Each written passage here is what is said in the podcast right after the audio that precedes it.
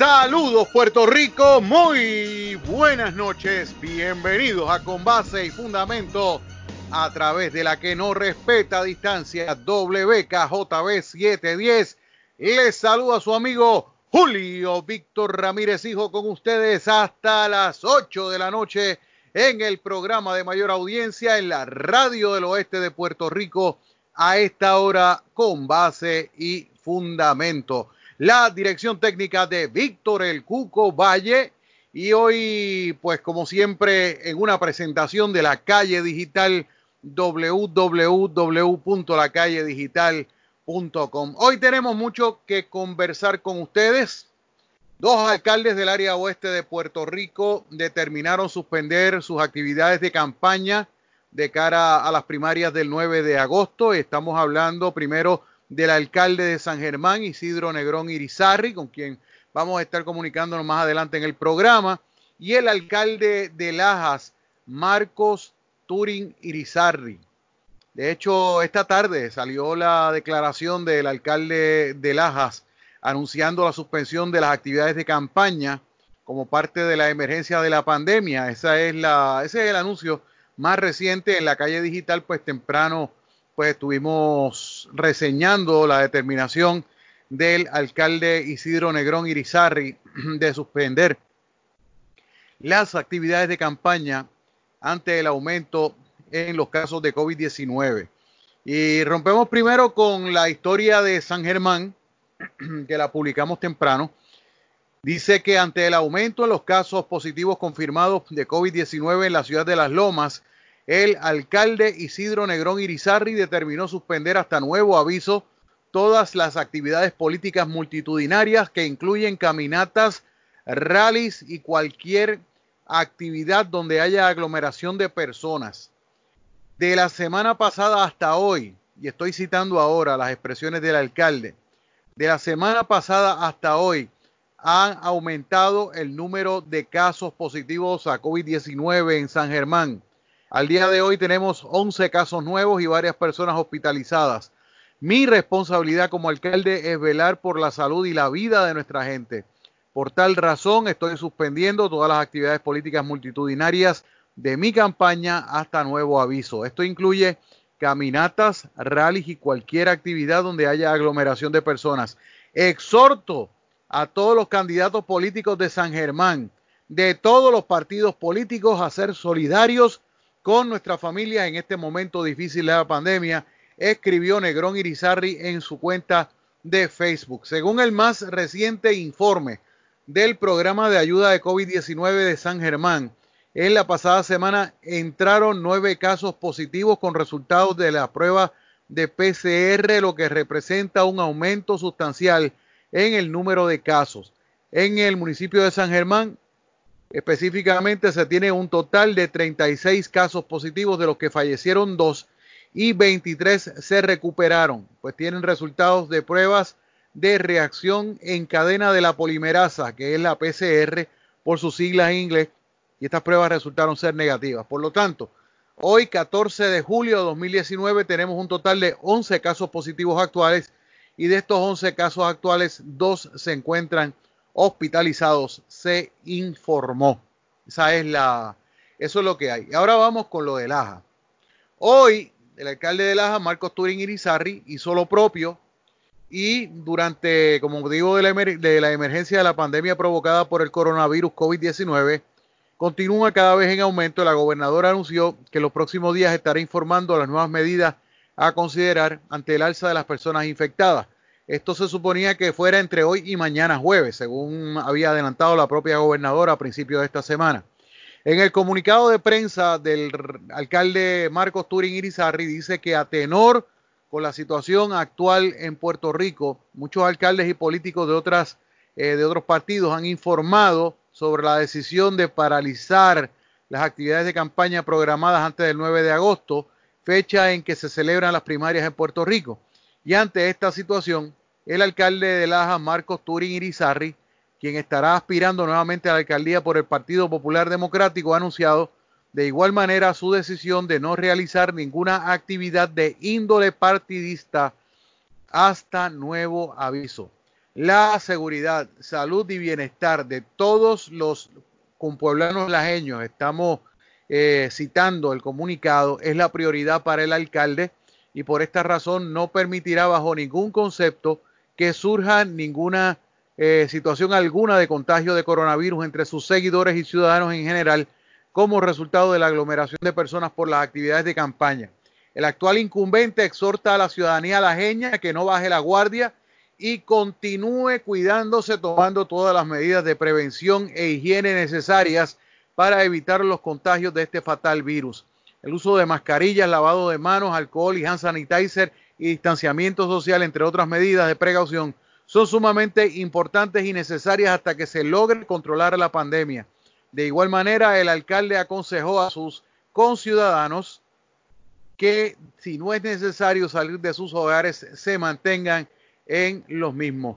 Turing Irizarry le hizo un llamado a todos los candidatos de las diferentes ideologías políticas que aspiran a diferentes escaños, tanto en Lajas como en la isla en general, que consideren de igual manera utilizar otros medios para realizar las campañas y el que todos los candidatos aporten a la cancelación de actividades políticos partidistas que requieran agrupar multitud de personas ayudaría en gran manera a controlar o por lo menos evitar que siga propagándose el coronavirus.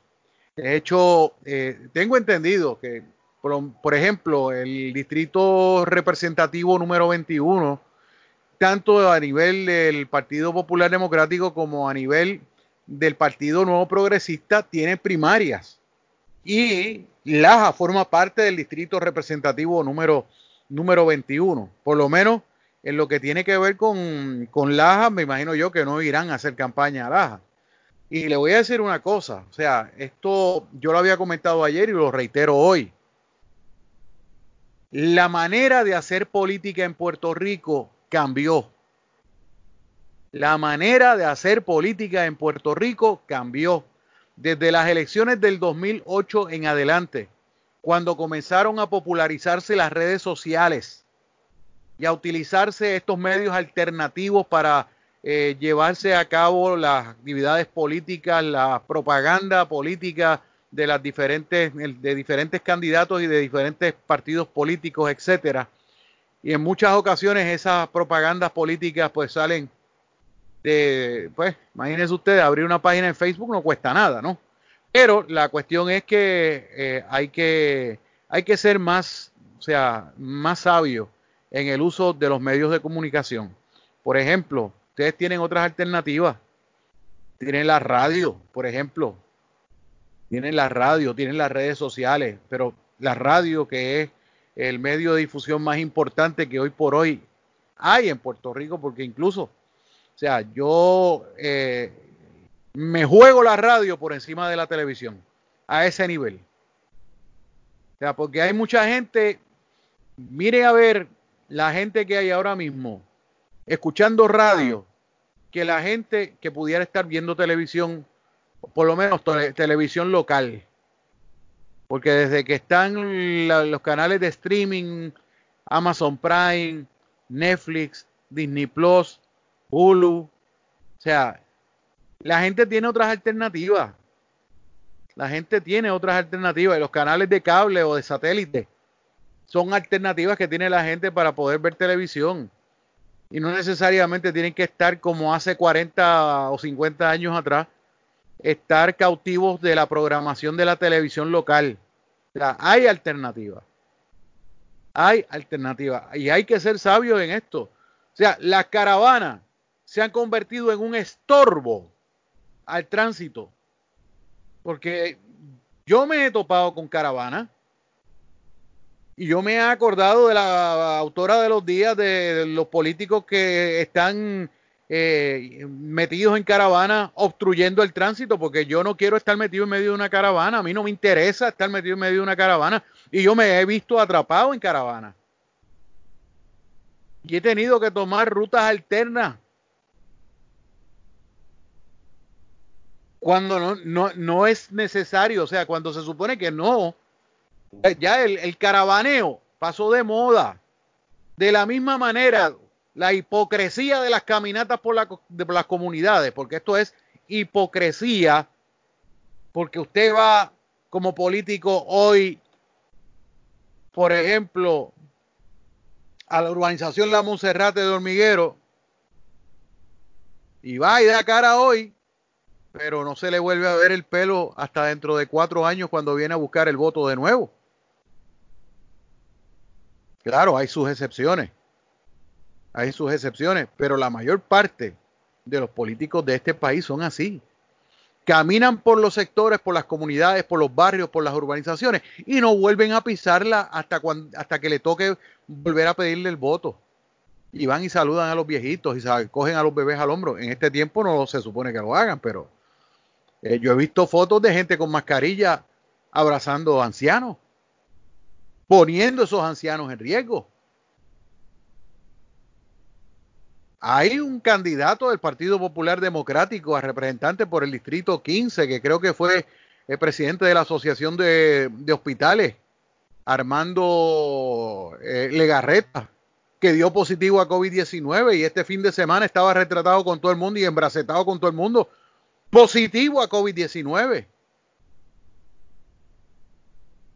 Y no quiero pensar, señora, señor que me está escuchando, yo no quiero pensar que la actividad que tuvo lugar el sábado en el Hotel eh, Mayagüez Plaza, la actividad de corte de cinta para inaugurar el Hotel Mayagüez Plaza, que en un momento hubo una aglomeración de gente en el lobby de ese hotel, vaya a salir alguien enfermo.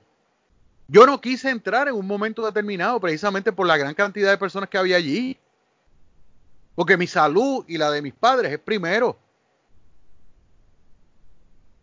Y yo me corrí el chance de perder la entrevista con la gobernadora porque había que entrar. Pero mientras yo no vi que se despejó un poco el sitio y se pudo entrar sin riesgo de estar este, tropezando con gente, pues entonces, pero aquí, señoras y señores, aquí no hay, no hay, no hay distanciamiento social, no hay respeto, ni quien lo imponga tampoco. Así están las cosas. Eh, son las 7:13 minutos en la noche. Yo quiero entrar en una noticia que estuve cubriendo esta tarde, que de hecho se convirtió en viral en la calle digital. La noticia de la calle digital se hizo viral esta tarde en las redes sociales nada más. Ahora mismo eh, déjeme ver cuánto, cuánto iba, porque hace como una hora y pico tenía como, como mil compartidos esa noticia nada más. Ahora mismo que estoy hablando con ustedes, tiene 1147, 48, 49, 50, 1152 eh, compartidos esa noticia. Y es el cierre de la sucursal del First Bank del Mayagüez Mall, luego de un presunto caso positivo a COVID-19. Y yo por esas cosas de la vida estaba pasando por allí. Cuando me topo, y eso lo verán ustedes, lo, si, si, no lo han visto todavía, lo verán o lo ven en la calle digital, www.lacalledigital.com, que hubo que acordonar la entrada al establecimiento del First Bank. Tuvieron que poner una cinta amarilla como las que ponen en las escenas del crimen. Y entonces eh, las personas que iban, que estaban llegando a pie al banco, los estaban mirando y les estaban diciendo que fueran a otras sucursales, porque tuvieron que cerrar la sucursal del First Bank del Mayagüez Mall durante el día de hoy. Y la información que, que pude recopilar sobre este asunto es que la esposa de uno de los empleados presuntamente dio positivo a COVID-19 y luego se confirmó que el empleado del banco dio positivo al virus. Y según me dicen, y la persona que me lo dijo de mi total y entera confianza, me dijo que a este empleado le habían detectado el positivo al COVID-19 desde el jueves de la semana pasada. Y hoy fue que vinieron a cerrar el banco.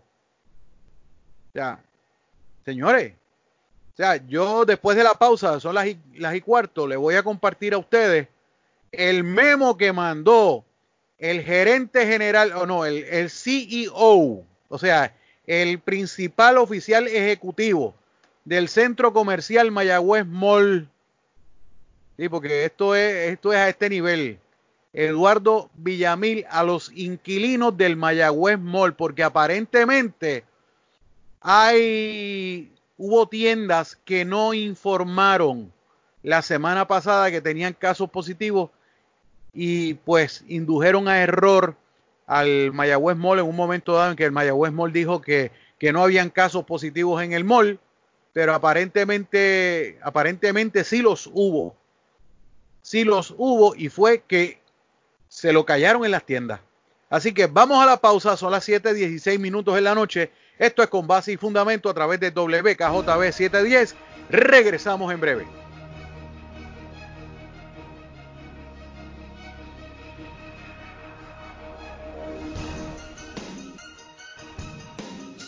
Bien amigos, son las 7:20 minutos en la noche. Esto es con base y fundamento a través de WKJB 710. Víctor El Cuco Valle en la dirección técnica, Julio Víctor Ramírez, hijo de la calle digital. Estamos con ustedes hasta las 8 de la noche en el programa de mayor audiencia en la radio del oeste de Puerto Rico a esta hora con base y fundamento. Les adelanto que ya la próxima semana, si Dios lo permite, desde el lunes vamos a estar ya en el estudio de WKJB 710, pero antes eh, como parte de la nueva orden ejecutiva que ya entró en vigor hace 20 minutos, el toque de queda en Cabo Rojo. La farmacia Yariam está operando en el siguiente horario, de lunes a viernes de 8 de la mañana a 6 de la tarde, los sábados de 8 de la mañana a 5 de la tarde y cerrados los domingos. Este cambio surge por el ajuste en el horario del toque de queda en Cabo Rojo, que es de 7 de la noche a 5 de la mañana. Y pues eh, obviamente siempre están dispuestos a velar por la salud y el bienestar de todos. Les recomiendan mantener el uso de la mascarilla, el lavado de manos y el desinfectante de manos eh, constantemente como medida de seguridad para eh, evitar el contagio de COVID-19. Farmacia Yariam en Cabo Rojo. Bueno, seguimos acá. El pasado 10 de julio, la gerencia del centro comercial Mayagüez Mall circuló un memorando firmado por el CEO de el Mayagüez Mall de Empresas Puertorriqueñas de Desarrollo, que es la compañía matriz propietaria del Mayagüez Mall. Y pues eh, el memo está dirigido a los inquilinos del Mayagüez Mall. Yo lo voy a leer después de eso lo voy a comentar.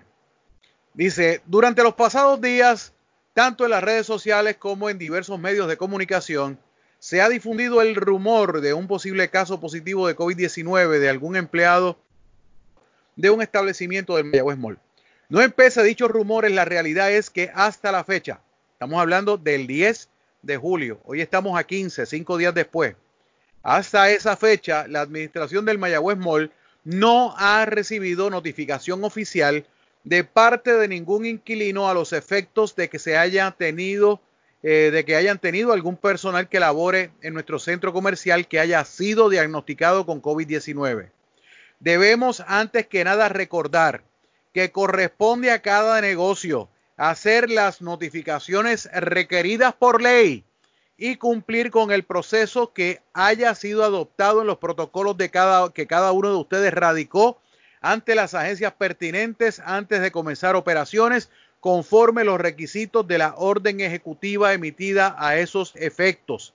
No obstante, sigo leyendo, ante la existencia de dichos rumores, responsablemente le hemos requerido a la gerencia de dicha tienda que nos certifique a la brevedad posible si en efecto tal caso ha existido. Al momento nos encontramos en espera de la contestación de sus oficinas centrales. ¿Qué pasa con los gerentes locales? Y tan sencillo que el gerente o la, persona que está a cargo de la tienda le confirme directamente. Porque hay que esperar a que la oficina central le, le certifique algo que se puede certificar a nivel local. Pero nada, sigo leyendo. Queremos aprovechar la oportunidad para recordarles a todos los inquilinos de la necesidad de que informen de inmediato cualquier caso, cualquier posible caso de contagio en sus respectivos locales de manera de que tanto ustedes como entidad primariamente responsable, como nosotros podamos responder de manera efectiva para evitar cualquier contagio ulterior. La notificación y acción inmediata es esencial. Por ello, mantener nuestra comunicación abierta sobre cualquier asunto relacionado con esta, y sigo aquí, sigo, sigo con la segunda parte de la página. Eh, vamos a abrirla un poquito más para leerla bien. Ok. Con esta pandemia resultará en beneficio de todos los que formamos parte de esta gran familia del Mayagüez Mall. Sigo leyendo. Desde la reapertura del centro comercial el pasado primero de junio, el Mayagüez Mall ha implementado mecanismos de control de entrada al centro comercial con puntos de cotejo donde a toda persona que interese entrar se le toma la temperatura, se dispensa, se le dispensa desinfectante de manos, hand sanitizer o alcohol y se le requiere el uso constante de mascarilla. Además, en los pasillos centrales se han instalado letreros direccionales y estaciones de desinfección, velando en todo momento por no exceder los límites de ocupación que de tiempo en tiempo se han requerido por las órdenes ejecutivas. Entendemos que vivimos tiempos difíciles y de incertidumbre para todos, pero nuestros clientes tienen que estar seguros de que de nuestro compromiso de ofrecerles a todos los visitantes y empleados el mayor grado de seguridad y salubridad posible en nuestro centro comercial. El estado mundial de la pandemia y los descubrimientos que la ciencia obtiene cada día nos obliga a estar informados para así poder realizar cualquier ajuste que en un futuro pudiese ser necesario en nuestro protocolo. Mantenernos en alerta e informados sobre cómo combatir el COVID-19 tiene que ser el compromiso de todos los que componemos la gran familia del Mayagüez Mall y allí termina el comunicado o el memorando que envió eh, el CEO del Mayagüez Mall Eduardo Villamil a todos los inquilinos del centro comercial Mayagüez Mall. Ok. Aparentemente, aparentemente se produjo sí efectivamente una situación. Y tal parece que la gerencia de la tienda, no voy a decir cuál es porque no la mencionan en ningún momento en, en el memorando, pero me imagino cuál es porque es una tienda que está cerrada ahora mismo, que se dedica a la venta de calzado, pues aparentemente la gerencia de esa tienda no informó de la situación a la gerencia del centro comercial Mayagüez Mall, a tal grado de que a la fecha en que se produjo el memorando, que fue el 10 de julio, hace cinco días atrás, estaba esperando la gerencia del Mayagüez Mall por la respuesta de las oficinas centrales de la tienda. Dice el propio eh, CEO Villamil en el memorando que ante la insistencia de los comentarios y de los rumores, de los rumores porque es la palabra que se usa, responsablemente le hemos requerido a la tienda, a la gerencia de dicha tienda que nos certifique a la brevedad posible si en efecto tal caso ha existido. Eso, se eso, eso, eso con un sí o con un no y con un número es suficiente. Dice él, o sea, o dijo él en aquel momento, que se encontraba a la espera de la contestación de sus oficinas centrales y era cuando el, el asunto estaba bien caliente, que estaban los rumores de, de que, de que eh, supuestamente habían casos positivos a COVID-19 en el Mayagüez Mall. Y recuerdo yo que el Mayagüez Mall sacó hasta una, una, una notificación en su página de Facebook diciendo que eran falsos los comentarios que se estaban difundiendo, pero aparentemente los estaban, los estaban induciendo a error. Precisamente es que destaca Villamil en su memorando la importancia de la comunicación, la importancia de que no se barra, y esto es un comentario mío acá, la importancia de que no se barra el polvo debajo de la alfombra y meterla y metan la cabeza como el avestruz debajo de la arena o en la arena. Y eso es una petición que se la hizo el principal oficial ejecutivo de la compañía matriz propietaria del Mayagüez Mall. a todos sus inquilinos. Yo me imagino que hoy recibieron información del, First Bank del Mayagüez Mall que tuvieron que cerrarlo, que lo tuvieron que cerrar. Todo por el hecho, todo por el hecho de que aparentemente un empleado del banco fue contagiado por la esposa o viceversa, no tengo claro quién, quién contagió a quién, pero que se sabía, según la información que me llegó, se sabía que este empleado había dado positivo a COVID-19 desde el pasado jueves y lo mandaron para la casa inmediatamente, pero según, según me contaron, pero que hoy fue miércoles, después del el jueves de la semana pasada, estamos hablando que pasó el viernes, pasó el sábado, pasó el domingo, pasó el lunes y el martes, y la mitad del miércoles. Porque aparentemente la sucursal fue cerrada cerca del mediodía. Estaba todavía como que fresquecita la cosa cuando yo pasé. Las fotos las pueden ver ustedes en, el, en la calle digital y obviamente, como les dije, y se evidencia en las fotos que el estacionamiento fue acordonado y a los clientes que iban llegando los enviaron a sucursales cercanas. Como cuestión de hecho, este caso se suma al cierre la semana pasada de la sucursal de Cabo Rojo Coop en Cabo Rojo y el restaurante de comidas rápidas McDonald's esta semana en la carretera 100 por situaciones similares. Y ustedes saben que nosotros no sabíamos del caso de, del McDonald's de la 100. Y nos lo confirmó el propio alcalde de Cabo Rojo anoche cuando estábamos conversando con él aquí en el programa. Y entonces, ahora antes de empezar el programa, me escriben tres fuentes diferentes. No estoy hablando de una sola y no se conocen entre sí. Tres fuentes distintas que me indican que el McDonald's que está frente al centro comercial Western Plaza, donde está San Club y donde está Kmart y donde está este Hondipo.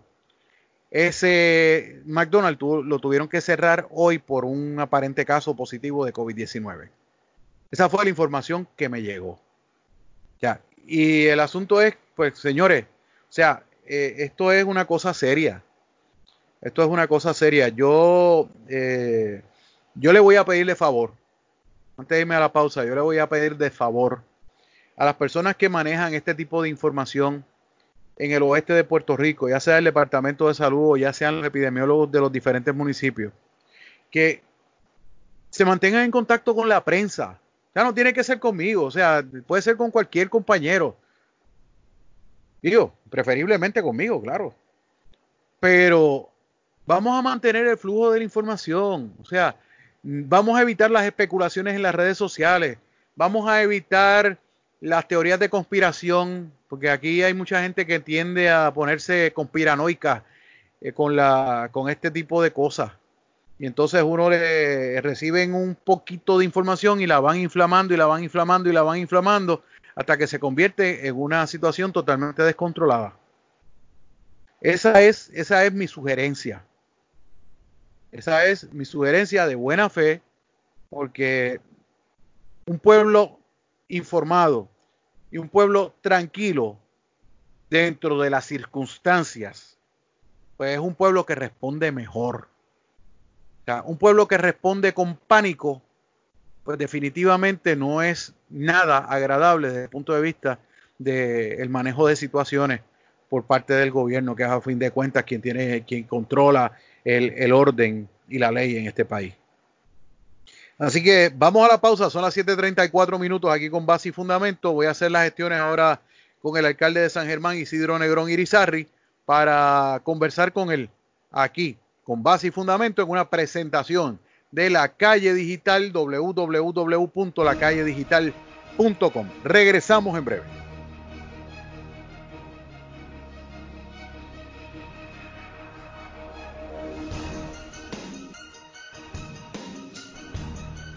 Bien amigos, son las 7 y 50 minutos en la noche.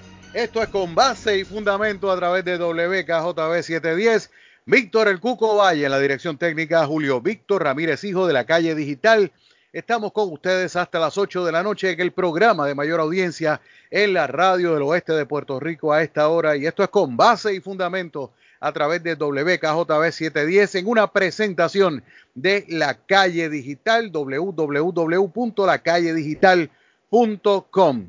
Bueno, en Farmacia Yariam, a la luz de la nueva orden ejecutiva que entró en vigor hoy en Cabo Rojo, pues la Farmacia Yariam está operando en el siguiente horario, de lunes a viernes de 8 de la mañana a 6 de la tarde, los sábados de 8 de la mañana a 5 de la tarde y los domingos cerrados. Este cambio obviamente surge por el ajuste en el horario del toque de queda en la jurisdicción municipal de Cabo Rojo que de aquí hasta el 26 de julio, desde hoy hasta el próximo 26 de julio, es de 7 de la noche a 5 de la madrugada. Así que en Farmacia Yariam estamos dispuestos a hablar por la salud y el bienestar de todos. Mantenga el uso de la mascarilla, el lavado de manos, el hand sanitizer constante como medida de seguridad principal para evitar el contagio del COVID-19. Farmacia Yariam. Bueno, señoras y señores, seguimos aquí con base y fundamento a través de WKJB 710 y ustedes saben que este programa no llega a, ustedes si no es por un señor que se llama Víctor el Cuco Valle y pues vamos a vamos a este, eh, leer algo que hoy el municipio de Añasco nos hizo llegar. Específicamente, la aprobación de dos órdenes ejecutivas firmadas por el alcalde Jorge Esteves Martínez. La primera busca establecer la obligación ciudadana de notificar al programa de rastreo de casos de COVID-19 en Añasco cuando se reciban familiares o conocidos que residan fuera de Puerto Rico. Y la otra orden ejecutiva busca crear un protocolo aplicable para el disfrute de la licencia de vacaciones de los empleados municipales que durante los próximos 90 días y establecer medidas de seguridad que se deban cumplir o que se deben cumplir antes de reintegrarse a trabajar. Yo no creo que haya alguien tan insensato que le dé con viajar al exterior como están las cosas. O sea, yo creo que viajar es una insensatez en este momento. Pero como quiera, el alcalde Jorge Esteves, en un comunicado de prensa que nos hizo llegar el amigo y hermano Misael Vargas, dice que ante el aumento de casos de personas contagiadas por el COVID-19, he tomado, y estoy citando sus declaraciones, he tomado la decisión de firmar estas órdenes ejecutivas. Tenemos, todos tenemos que poner de nuestra parte para contrarrestar este terrible virus. Cierra cita del alcalde Jorge Esteves. La orden ejecutiva número 31 JEM, serie 2020-2021, JEM es Jorge T. Martínez, dice que todo ciudadano, y esto es textual de la orden ejecutiva, todo ciudadano que reciba a un familiar o conocido que reside fuera de la jurisdicción de Puerto Rico deberá notificar al programa de rastreo de casos de COVID-19 establecido por el municipio la notificación se hará a través del cuadro telefónico del programa de rastreo de casos de COVID-19 establecido en el municipio y el epidemiólogo municipal tendrá que establecer las medidas de cuarentena y rastreo que sean necesarias para atender al viajero, evitando la propagación del virus. esto es una orden ejecutiva del alcalde de Añasco. La medida se toma para llevar a cabo esfuerzos y medidas necesarias para hacer frente al alza de casos de coronavirus en la isla y salvaguardar la salud y seguridad de los ciudadanos, ayudando a evitar la propagación del virus, reza en parte la orden ejecutiva número 31. Ahora vamos ahora con parte de la orden ejecutiva número 30, que es la que tiene que ver con las vacaciones de los empleados municipales. Dice que todo empleado que voluntariamente salga de la jurisdicción de Puerto Rico durante el disfrute de sus vacaciones deberá cumplir una cuarentena de 14 días antes de reintegrarse a trabajar. Los días que sean utilizados para cumplir la cuarentena se que establece el protocolo serán, serán cargados al balance de licencia por vacaciones que tenga disponible. Los empleados sin balance de vacaciones estarán fuera de nómina. Todo empleado que haya estado en contacto con familiares o individuos que hayan salido de la jurisdicción deberá notificar de la situación al Departamento de Recursos Humanos, quien referirá los casos al epidemiólogo municipal, quien habrá de instrumentar el protocolo de aislamiento o cuarentena por el periodo de 14 días antes de regresar a trabajar, dice en parte la orden, la otra orden ejecutiva que es la número 30 JEM serie 2020-2021. El alcalde recordó que no se puede bajar la guardia que estamos en lo que llaman los expertos en un rebote de contagios.